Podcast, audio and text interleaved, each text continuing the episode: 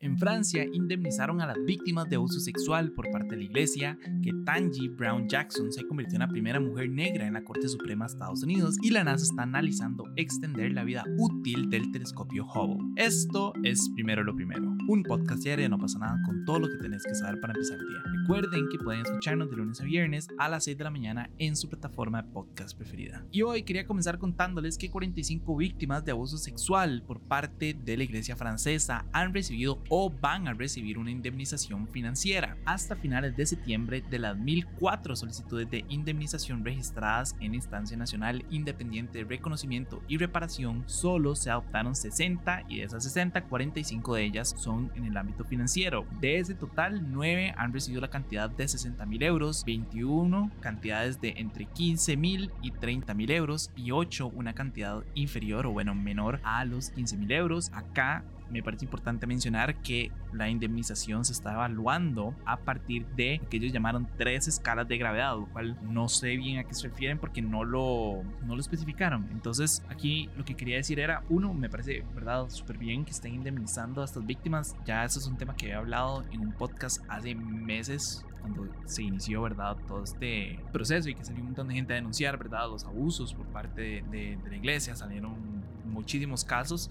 Eh, entonces celebro, ¿verdad? Que a fin de cuentas hayan llegado a algo. No sé si una indemnización financiera, ¿verdad? Es suficiente para, de verdad, como para... Mm, es que ni siquiera se puede borrar lo, lo que le sucedió a estas personas. Pero supongo que es cierto alivio para ellos, ¿verdad? O para sus familias, para las víctimas. Eh, para todas las personas que sufrieron estos abusos. Creo que es cierto alivio, ¿verdad? Que les permite, no sé, tratar un poco eh, la situación. Creo que a nadie le cae mal 60 mil euros, incluso 15 mil euros no es para nada una, una cifra despreciable. Entonces me parece súper positivo, genuinamente, que, que, hayan llegado a esto. Y ahora el tema que me, que como que me choca un poco es esto de, de las tres escalas de gravedad. O sea, ¿qué se refiere con, con gravedad? Creo que todas las violaciones son, bueno, violaciones y abusos sexuales, porque son diferentes, son, tienen la misma gravedad, ¿verdad? En mi cabeza, ¿verdad? Es lo mismo una penetración a que si tocaron a una persona o saben a lo que me ¿verdad? Creo que todo está dentro del mismo grado de, de gravedad, por decirlo de alguna manera. Entonces no sé por qué se están refiriendo a eso. No sé si lo estarán basando como en tiempo que sufrieron el tipo de abuso, si lo están eh, clasificando por tipo de abuso. Y si lo están clasificando por tipo de abuso, ahí es donde viene mi crítica más grande, que es lo que vengo diciendo, ¿verdad? Todos los tipos de violaciones y abusos sexuales en mi cabeza son exactamente igual de graves. No hay unas peores que otras. Todas son inhumanas, todas son una mierda para la persona y la persona que lo hizo es una completa basura. Entonces, no sé, me, me, cuesta mucho creer a qué se refieren con eso de, de escalas de gravedad. No sé, como decía, si lo están sacando por tiempo, no sé, que una persona sufrió una vez un abuso sexual o una violación o, o, violencia sexual también, en comparación con una persona que sufrió tres veces o que lo sufrió durante seis meses o un año. Eso es lo único que me deja como un toque, como un sinsabor, ¿verdad? Que por alguna razón hayan tomado la decisión de dividirlo en escalas y decir como, ah, sí, sorry, más es que su, su, su abuso sexual es más importante o no sé, requiere una mayor indemnización que el otro. Creo que todas, todas son igual de malas, ¿verdad? Entonces, no sé, eso es lo único que me deja un, un, un sinsabor. Fuera de eso, me parece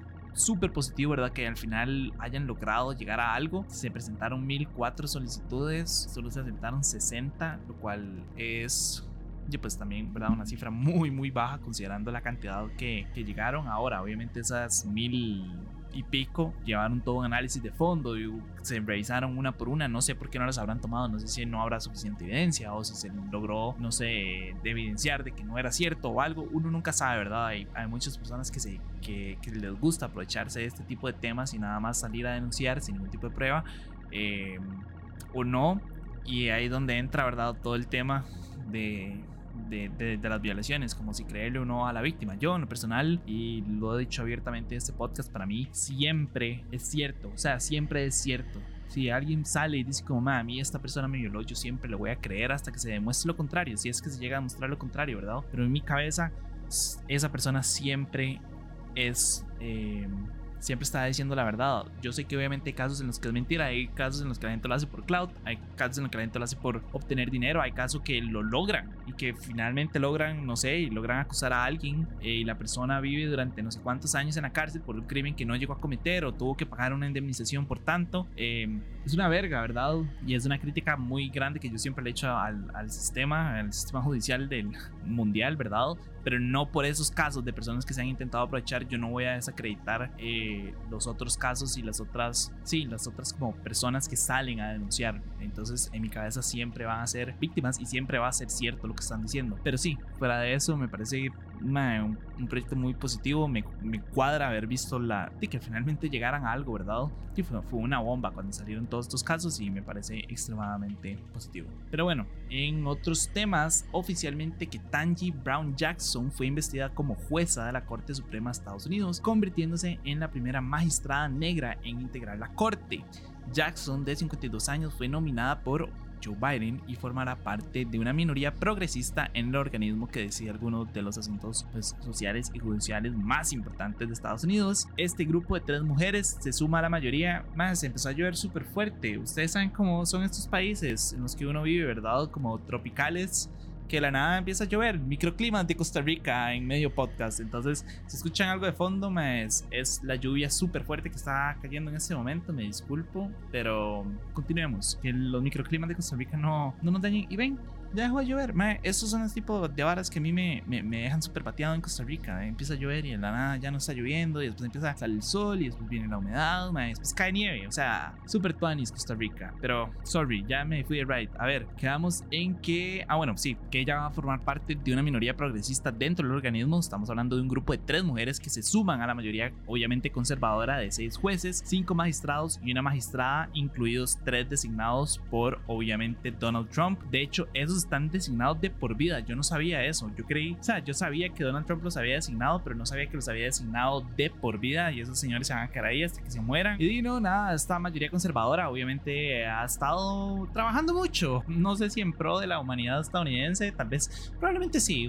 Uno sabe cómo son los gringos, ¿verdad? De conservadores, pero el punto es que esta mayoría conservadora ha estado ejerciendo su poder en los últimos meses, está trabajando fuertemente. Por ejemplo, anularon el derecho constitucional al aborto, se han estado encargando de fortalecer el derecho a portar armas, entonces sí, creo que la adición de, que Tangi es bastante importante dentro de una, de una mayoría tan conservadora, lastimosamente, y según lo que he estado leyendo, que dicen muchos analistas es que en realidad su llegada no va a cambiar nada, lastimosamente. A fin de cuentas, ella todavía forma parte de una minoría y esa mayoría, uno, es conservadora y dos, la mayoría son hombres, ¿verdad? Entonces, di, lastimosamente, y tres, ¿verdad? Tres de ellos están designados de por vida. Entonces, eh, lastimosamente, la llegada de que Tanji no va a ser tan.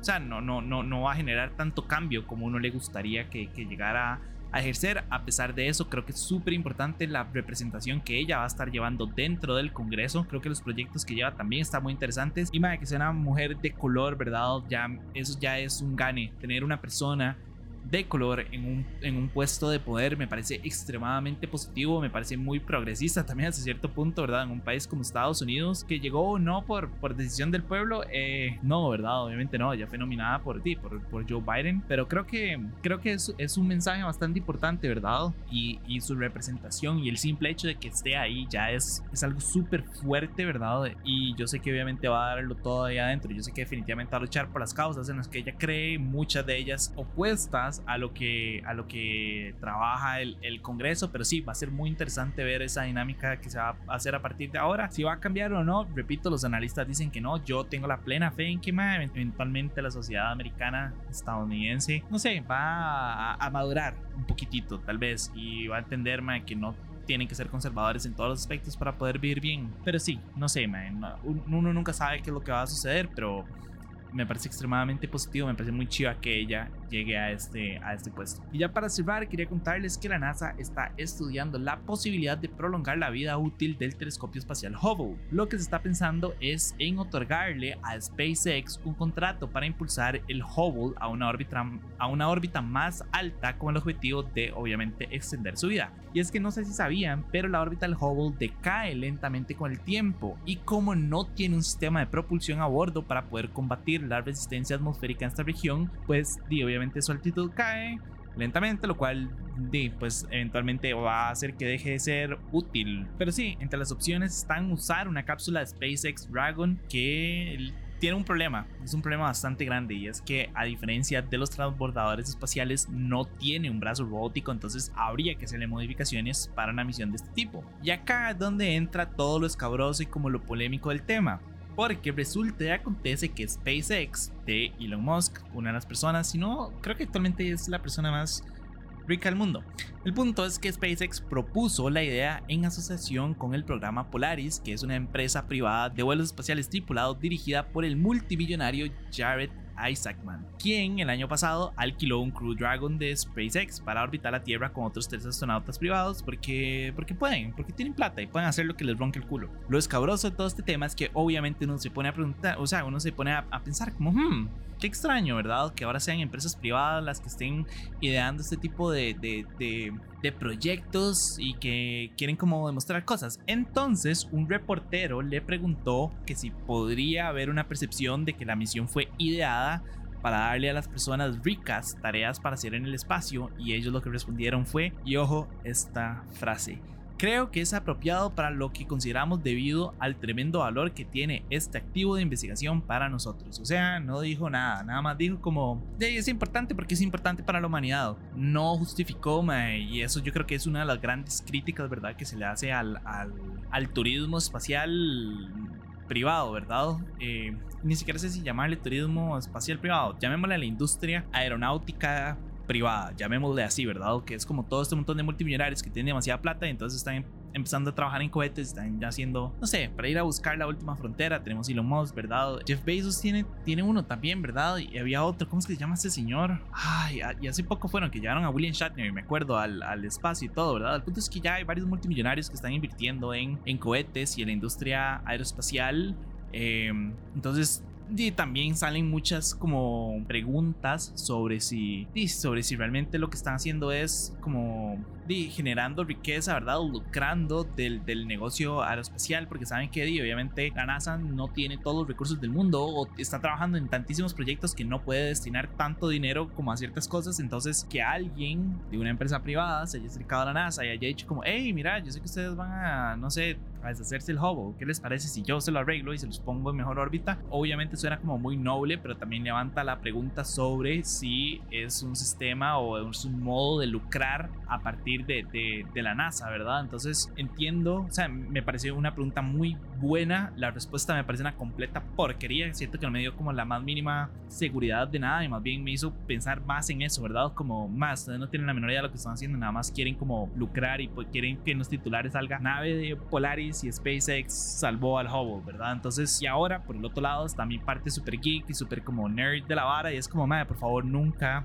saquen el Hubble de, de circulación, para mí es el mejor avance que le ha sucedido a la humanidad hasta la llegada del, del, James Webb, ¿verdad? Y adoro el Hubble, adoro las fotografías del Hubble. Siempre les he dicho que mi foto favorita, digamos, es la foto del, del espacio profundo que tomó el Hubble. Para mí es majestuosa, ¿verdad? O sea, como que tampoco quiero ver que el Hubble se pierda. Siento que lo que podemos hacer con el Hubble y el James Webb al mismo tiempo es increíble, ¿verdad? Y no porque el James Webb ahora esté circulando, es porque tenemos que sacar de circulación al Hubble. Siento que no. Entonces también a la parte, o sea, como una parte mía dice, por favor, denle, denle el dinero a estos madres para que vayan y solucionen eso, pero a la vez también entiendo, ¿verdad? Las preocupaciones de todo el mundo diciendo como, madre, o sea, realmente le vamos a seguir dando misiones a los ricos que ya no saben qué hacer y nada más son como Ricky Ricón y es como, madre, voy a construir un cohete para, y para hacer algo. No sé qué hacer, pero voy a hacer algo con este cohete. Entonces, sí, es como todo, todo un, un tema. Pero di no, nada, eso fue todo por hoy. Su apoyo, si posible, primero lo primero. Recuerden que pueden apoyarnos en patreon.com slash no pasa nada oficial. Y para seguir informándose, recuerden suscribirse a nuestro newsletter diario que pueden encontrar en nuestras redes. Como siempre, todos los links van a estar en la descripción. Y para los que nos están escuchando por Spotify, el poll de hoy es: ¿Ustedes están a favor de las misiones de empresas privadas en el espacio? ¿Sí o no? Es una de mis preocupaciones más grandes, pero me encantaría saber qué opinan ustedes, la verdad. De nuevo, muchísimas gracias. Feliz lunes. Espero que hayan tenido un bonito fin de semana. Espero que hayan logrado descansar o no sé, ido a pasear o lo que sea y que tengan suficiente energía para otra semana más. Estamos muy cerca, ya estamos en octubre, más después de octubre o bueno, durante octubre llegamos a Halloween, luego Halloween, Navidad, año nuevo y listo ya estamos un año nuevo, ya, ya está muy cerca de finalizar el año. Yo sé que esto ya es un periodo muy, muy cansado, ¿verdad? Pero, pero no, nada, espero que hayan logrado descansar y me escuchan mañana. Chao.